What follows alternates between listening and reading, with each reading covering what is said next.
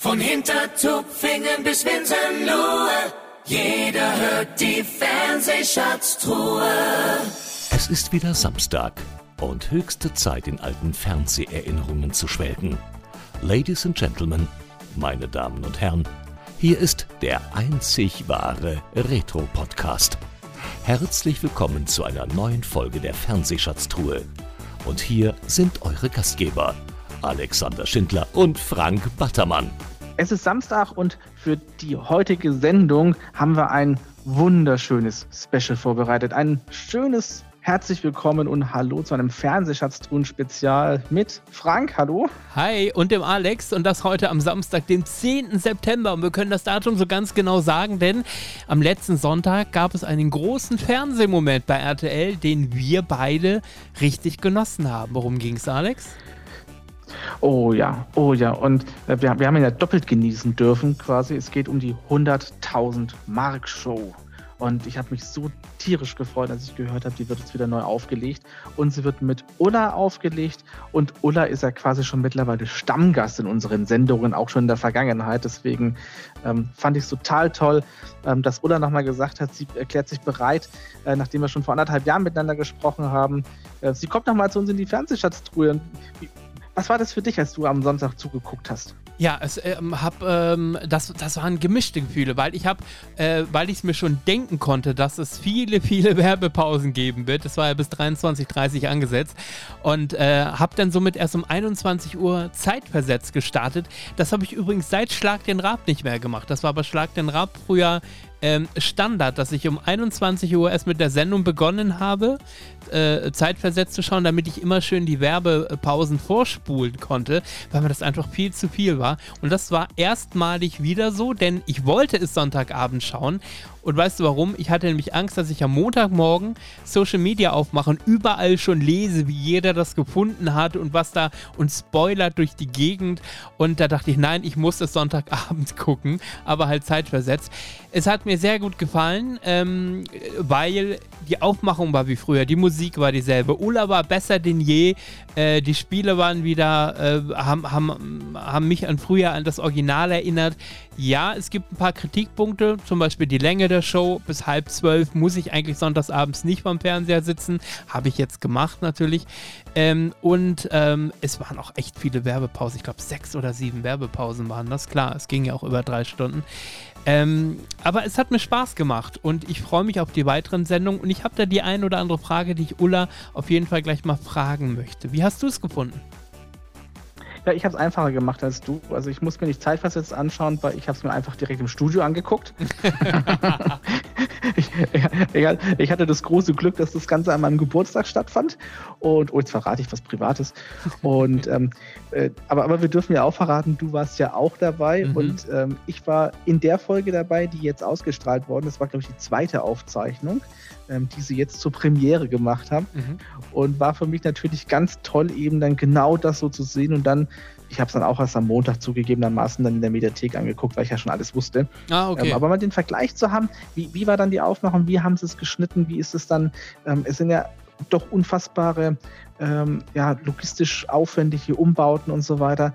Und ich war schon echt in vielen Shows mittlerweile, muss man sagen. Ich war in vielen Shows äh, und ähm, hier jetzt bei der 100.000 Mark Show hat mich sehr beeindruckt. Einmal der Umgang mit Ulla und den Kandidaten, muss man schon mal sagen. Ähm, Im Studio, auch während diesen, ähm, ja, äh, ja, aufreibenden Situationen nach aufwendigen, actionreichen Spielen. Und auch dann eben diese Umbauten, das ging logistisch alles total sauber vonstatten, hat mich total beeindruckt, mal abseits von dem klassischen, ähm, wie es die aufmachen, wie es die Musik, wie war Ulla. Es, es war von vorne bis hinten eine ganz, ganz, ganz tolle Produktion. Und umso mehr freue ich mich jetzt drauf, dass ähm, wir jetzt gleich dann mit, mit Ulla noch sprechen werden.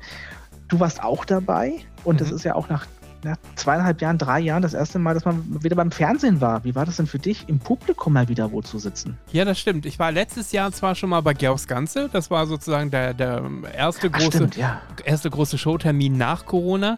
Davor war nämlich äh, Verstehen Sie Spaß, die letzte Produktion, die ich in München noch mitgemacht habe. Die sind ja mittlerweile mit, mit Barbara nach Berlin gegangen, deswegen außerhalb meiner, meiner Reichweite, meiner Komfortzone.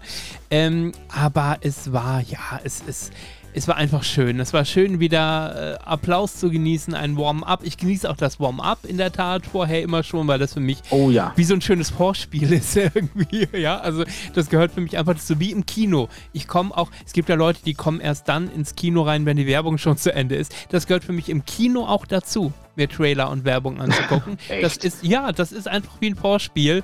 Sich darauf freuen, Vorfreude ist die schönste Freude und so ist das mit einem Warm-up zum Beispiel, weil an, an sich ist ein Warm-up ja auch immer dasselbe. Gerade du, der nun auch zu verstehen Sie Spaßzeiten in den 90ern ja schon des Öfteren da warst. Äh, also ein Warm-up unterscheidet sich nicht großartig, oder? Hast du, kennst du einen, kennst du alle, ist meistens so das Motto, oder? Ja, na, man muss schon sagen, und da auch liebe Grüße an Marco Laufenberg, der das äh, bei der 100.000 Mark Show gemacht hat, habe ich das zum ersten Mal gesehen. Ähm, und äh, es gibt schon Unterschiede, man muss schon sagen. Also der Oberfuchshuber macht es anders wie der Laufenberg. Das der stimmt. Laufenberg aber so gewisse Sprüche. In der Zeit die Jungs von OKD gemacht haben. Ja. ja, aber gewisse Sprüche sind halt immer dieselben. Wenn es heißt, müssen sie aufs Klo während der Sendung, lassen sie laufen, interessiert keinen. Oder sitzen sie neben einem richtigen Partner, denken sie dran, sie könnten im Großbild äh, zu sehen sein. Und so. Das sind die Sachen, die man eigentlich immer hört, oder? Und, und, ich war ja noch zu, bei Sendungen im Studio, wo auch zum Beispiel bei Verstehen Sie Spaß Chano Jobatai selbst das Warm-up gemacht hat. Oder wetten das Thomas Gottschalk selber das Warm-up gemacht hat. Mhm. Und ja, aber es ist okay, die ein oder anderen, Ulla hat es da auch gesagt, und das fand ich aber auch sehr bemerkenswert. Sie kam natürlich vorher raus, hat aber, ich glaube, das war nur wirklich ein paar Minuten und hat dann auch gleich gesagt, sie muss jetzt nochmal ihr Nervenkostüm ein bisschen bügeln. Und ähm, damit sie aber dann auch richtig loslegen konnte und dann, wie es halt so ist, Profi, dann geht die Show los. Und wenn die Show losgeht, geht die Show los. Ne? Genau, im Gegensatz zu ihr mussten wir, müssen wir heute ein bisschen unser Nervenkostüm bügeln, denn sie wartet schon in der Leitung und wir wollen sie nicht länger warten lassen. Herzlich willkommen in der Fernsehschatzruhe. Hier ist Ulla Kock am Brink. Das ist aber sehr lieb von dir. Danke. Hallo. Hallo, der Alex ist auch da. Servus, Alex. Hi, Alex. Hallo und Ulla, wir kennen uns auch schon, denn wir hatten auch schon mal von zehn, vor zehn Jahren etwa die Ehre für Radio Störfunk. Deswegen ist es jetzt ein tolles, der Klassentreffen kann man fast sagen. Störfunk hieß der Radiosender. Jetzt muss ich mal überlegen, wo war wo ist der denn angesiedelt? Oh, in Schwäbisch Hall. Da haben wir uns auch über die äh, Jauba-Witt-Schule unterhalten. Ah, die Jauba-Witt-Schule, ja, in Thailand, richtig. Genau. Ja, ich erinnere mich, ich erinnere mich. So schnell sind zehn Jahre vorbei und wir treffen uns wieder. jetzt, jetzt würde ich natürlich erstmal erst äh, gerne wissen, ich habe es natürlich in den Medien ein bisschen verfolgt, der Tag, an dem ähm, sich jemand bei dir meldete, ich, ich, weiß gar nicht, aus, aus dem Hause RTL oder von Endemol selber, äh, die, die gesagt haben, Ulla, wir würden gerne wieder und wir würden gerne mit dir. Wie war denn dieser Moment? Kannst du uns das nochmal beschreiben? Also das erste Telefonat hatte ich mit Endemol Schein, in der Tat, mit dem Sven Steffensmeier, der ist da so ein Oberguru-Chef. Und äh, der wollte mal vorfühlen. Und ich wollte natürlich auch vorfühlen, ähm, was sich so die Produktionsfirma denkt, äh, wie groß, wie original die 100.000 Mark Show gefahren werden sollte. Und ich wollte natürlich auch wissen, neben dem, dem Glücksgefühl, was ich durchaus hatte, weil ich liebe diese Sendung halt, und äh, hatte mit dieser Sendung wirklich auch so eine Art äh, Karriereschub, Durchbruch, wie man auch immer das nennen möchte. Und ähm, ja, wollte einfach wissen, ob die tatsächlich das auch aushalten, dass eine sehr erwachsene Frau, äh, mittlerweile sehr erwachsene Frau, diese Sendung auch präsentieren kann. Also ich hat, hatte mir ausbedungen, dass keiner auch nur irgendein Wort über mein Alter, ähm, über mein Aussehen oder so, das, das war einfach für mich tabu. Die müssen das akzeptieren, dass eine ältere Frau das jetzt macht. Und das war so. Und äh, als ich das Gefühl hatte, alle sind damit hoch einverstanden, auch mit meinem Mindset waren sie sehr einverstanden, ähm, dass alle gesagt haben, das ziehen wir jetzt durch. Und das haben wir getan. Gab es denn für dich ganz spezielle Elemente, wo du gesagt hast, also mal abgesehen jetzt von der Altersgeschichte, ähm, diese Elemente, da müssen wir noch mal ran oder die müssen drin, sondern die macht er mal heute lieber nicht, sonst hättest du nicht zugesagt? Ja, ich hätte also irgendwelche äh, Prüfungen oder Aufgaben mit Tieren oder so Überwindungsgeschichten, das hätte ich nicht mitgemacht.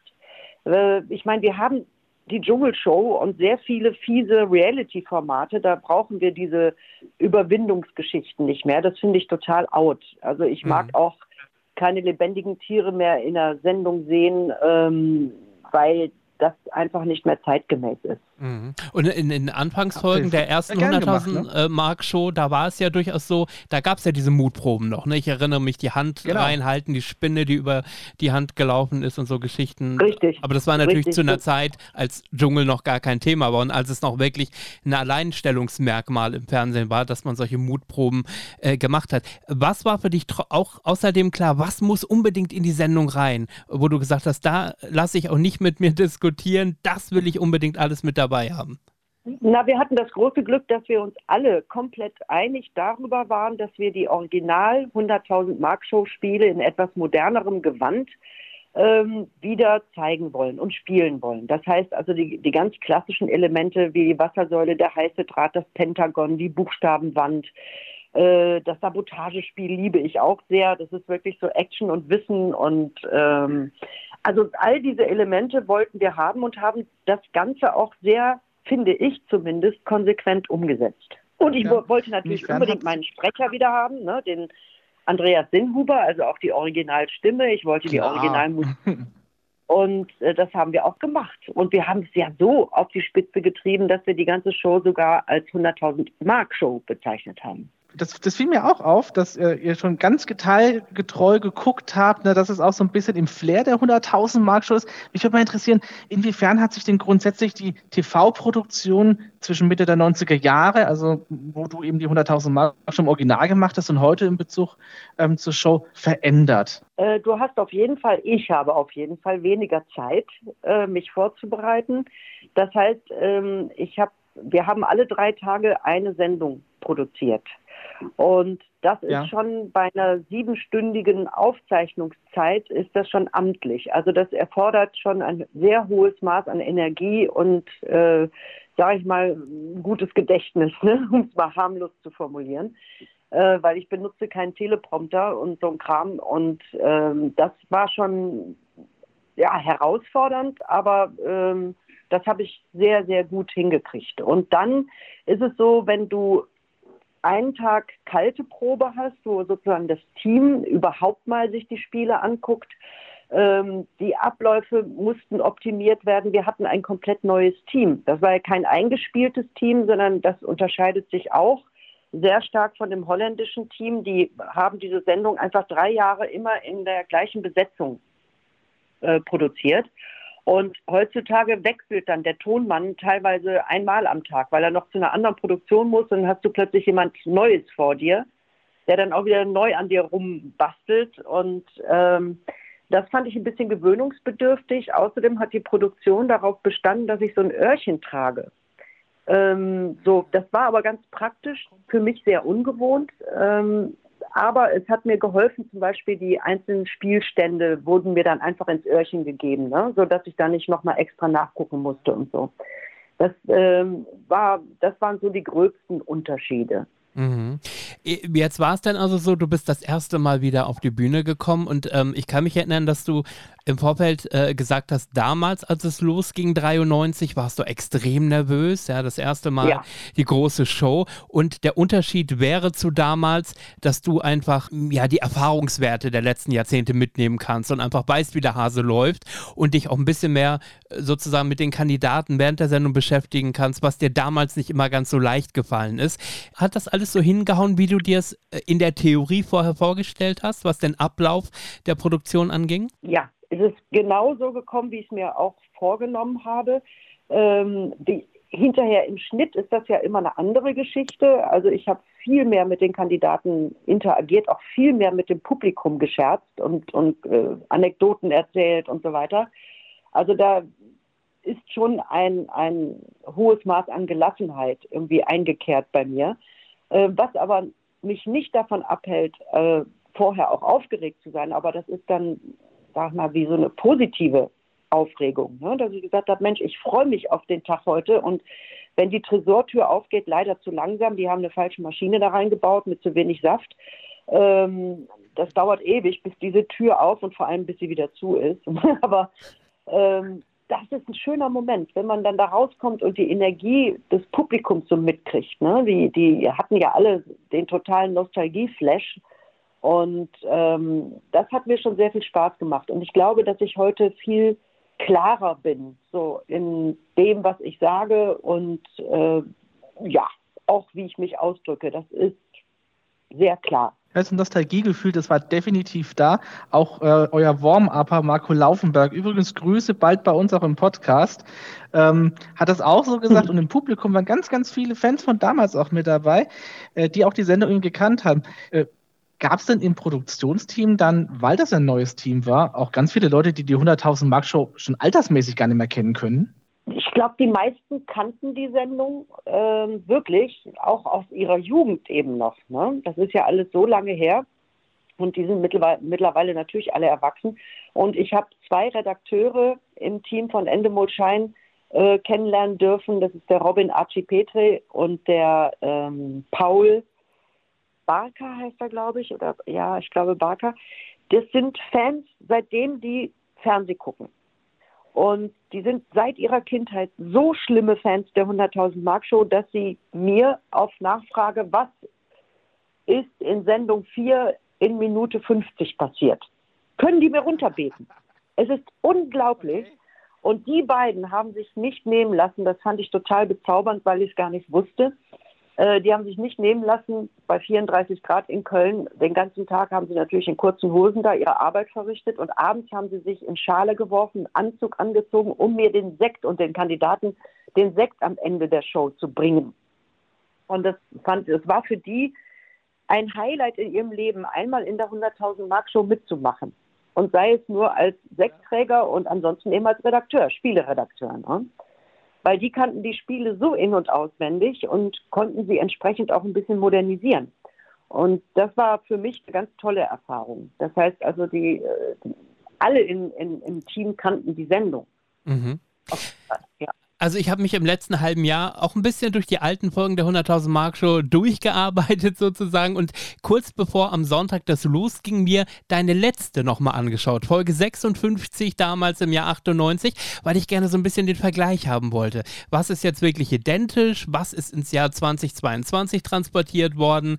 Und damit man so ein bisschen vergleichen kann. Und ähm, ähm, was mir natürlich positiv aufgefallen ist, ist, dass man sich wirklich ans, ans Grundkonzept gehalten hat, dass man die alten Spiele wieder dabei gehabt hat, dass man Gott sei Dank äh, dieselbe Musik wieder dabei hatte, auch wenn es die äh, modernisierte Franklin-Version ja war, die es dann gab. Aber es war die Melodie und es war einfach wie früher.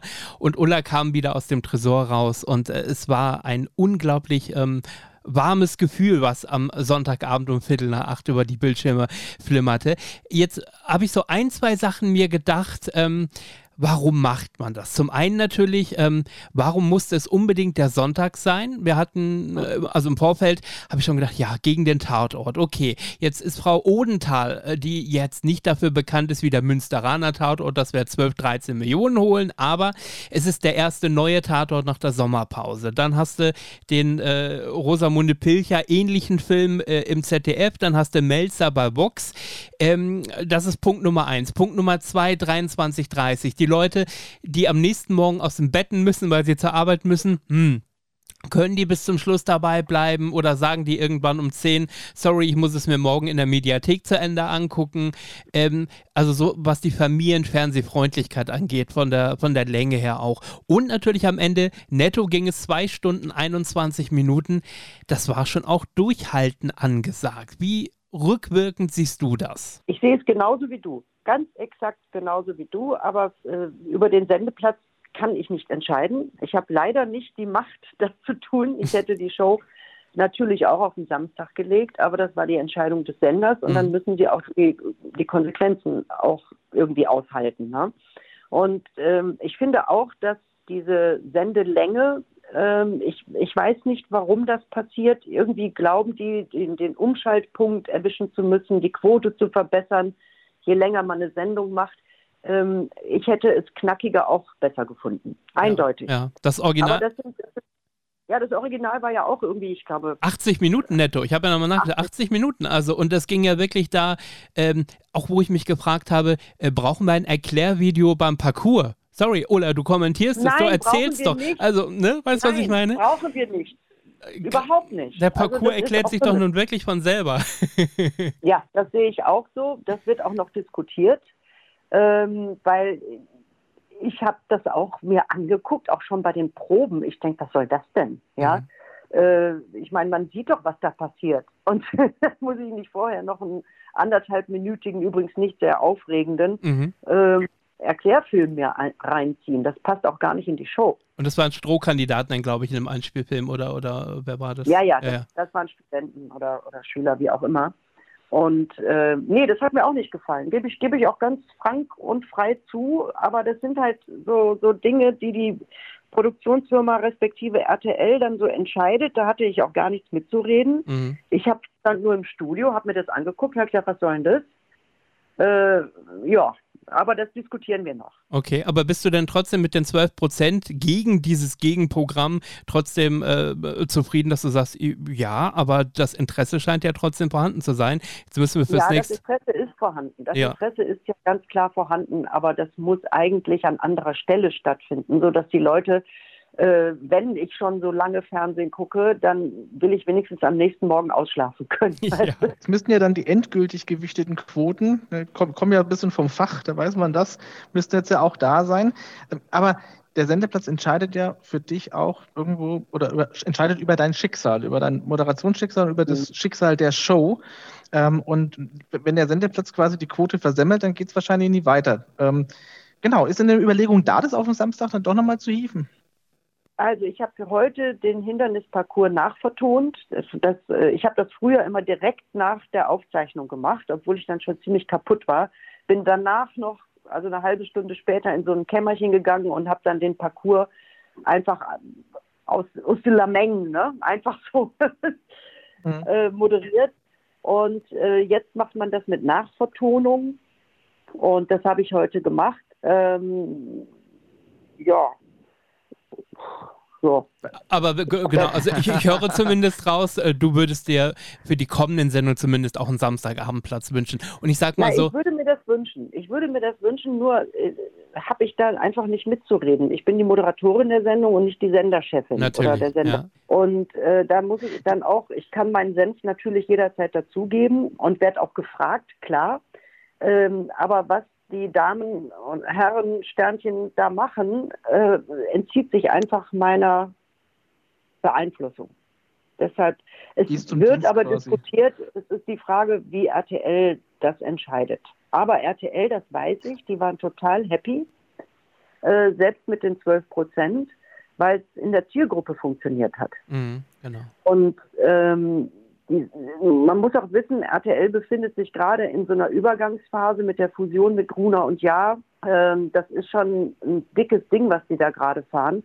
Dazu kommt der Hauch von Kulturwandel. Also ich weiß, dass jetzt viele neue Formate an den Start gehen werden, die ähm, auch die Gruner und Ja-Produkte involvieren. Und das ist schon äh, Bohlen hin, Bohlen her, ein Kulturwandel. Ne?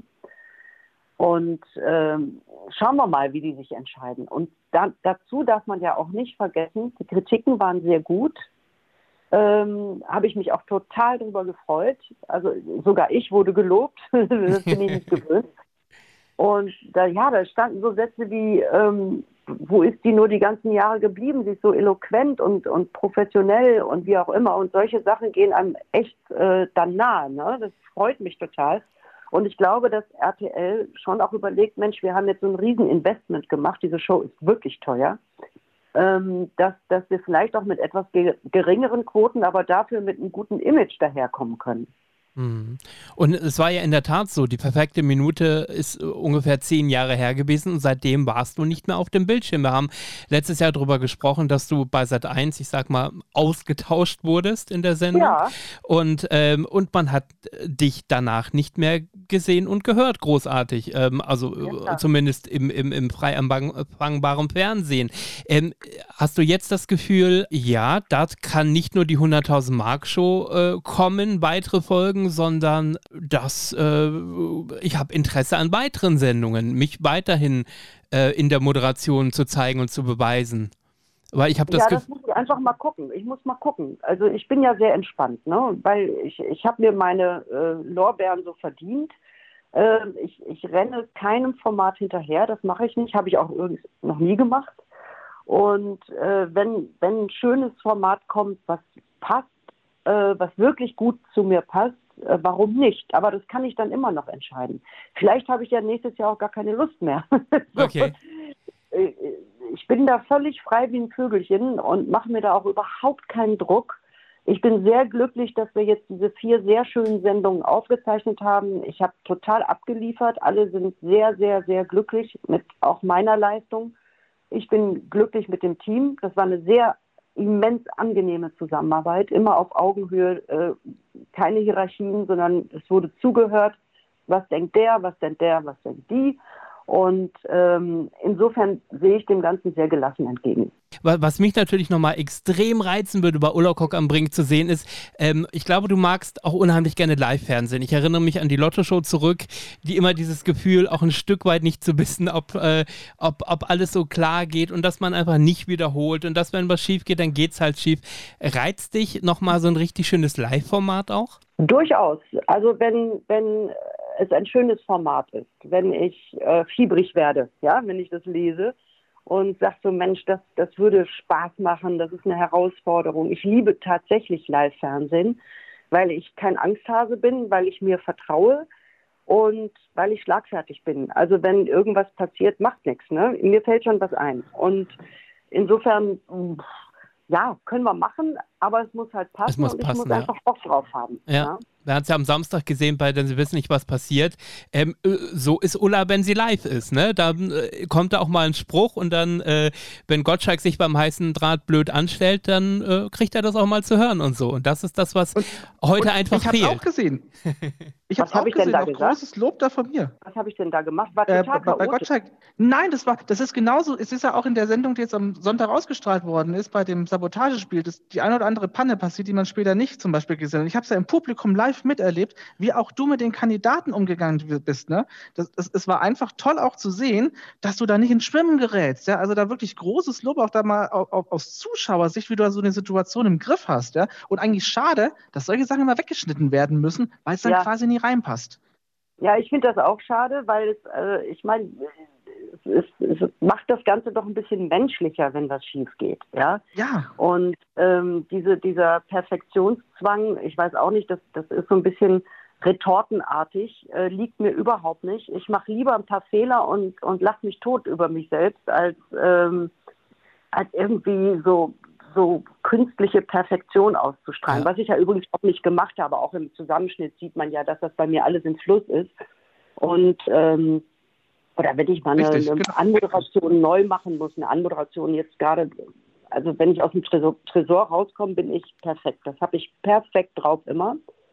Ähm, der Rest ist dann, ja, machen wir mal. Irgendwie. Das, ne? Aber, aber was mir aufgefallen ist, ich weiß gar nicht, ob man da im Schnitt sozusagen zu übereifrig war, ist dir aufgefallen, dass obwohl du es ähm, ähm, ähm, ja moderiert hast in der Show, nämlich die Auflösung, welcher Schlüssel beim Autospiel der richtige gewesen wäre, ist in der Sendung nicht zu sehen. Äh, doch, die erste ja. Äh, äh, beim ersten Schlüssel, das habe ich fälschlicherweise selbst beantwortet, äh, weil ich das einfach gewöhnt bin, selbst zu antworten. Ja. Ja. Und äh, das fällt mir extrem schwer, da den Löffel abzugeben und zu sagen, das macht jetzt die Technik. Ähm, und beim ersten Schlüssel haben sie es drin gelassen und danach habe ich, habe ich mich ja selbst korrigiert. Also ich habe dann bei der nächsten Frage es dann der Technik überlassen. Genau, und ich meinte, welches Auto das richtige war, also nach der Auflösung. Sie haben das Auto ja nicht gewonnen und man hat aber nicht erfahren, welches aber jetzt der richtige Schlüssel zum richtigen Auto gewesen wäre. ja, dann haben sie das geschnitten. Das haben Keine sie Ahnung, geschnitten, warum. genau, ja, ja, genau. Ja, ja. Am Ende würde ich gerne, ähm, es hören mit Sicherheit viele zu, die dabei waren am letzten Sonntag, die sich jahrelang drauf gefreut haben. Ich gebe dir am Ende gerne 30 Sekunden, Ulla, dass du all den Fans der 100.000 Mark Show mal ein persönliches Wort sagen darfst. Meine Worte sind immer persönlich eigentlich. Also die Fans, die draußen sind und jetzt vielleicht zuhören, ähm, mich freut es total, dass es gelungen ist, diese Show wieder ins Fernsehen zu bringen. Und ich hoffe, dass wir euch noch sehr viel Freude machen. Äh, nach meinem Gefühl sind die vier Shows sehr gut gelungen. Und ich hoffe auch, dass es weitergeht. Da müssen wir, müsst ihr vielleicht auch mal an RTL schreiben und sagen, Leute, habt ihr so noch alle, das auf den Sonntag zu bringen? Ja? ähm, weil ihr seid die Zuschauer, ihr seid diejenigen, für die wir das machen. Und bleibt einfach dran und schaut rein. Vielen Dank, Ulla Kock am Brink. Gerne. Tschüss, ihr zwei. Ciao. So, genug gequatscht für heute.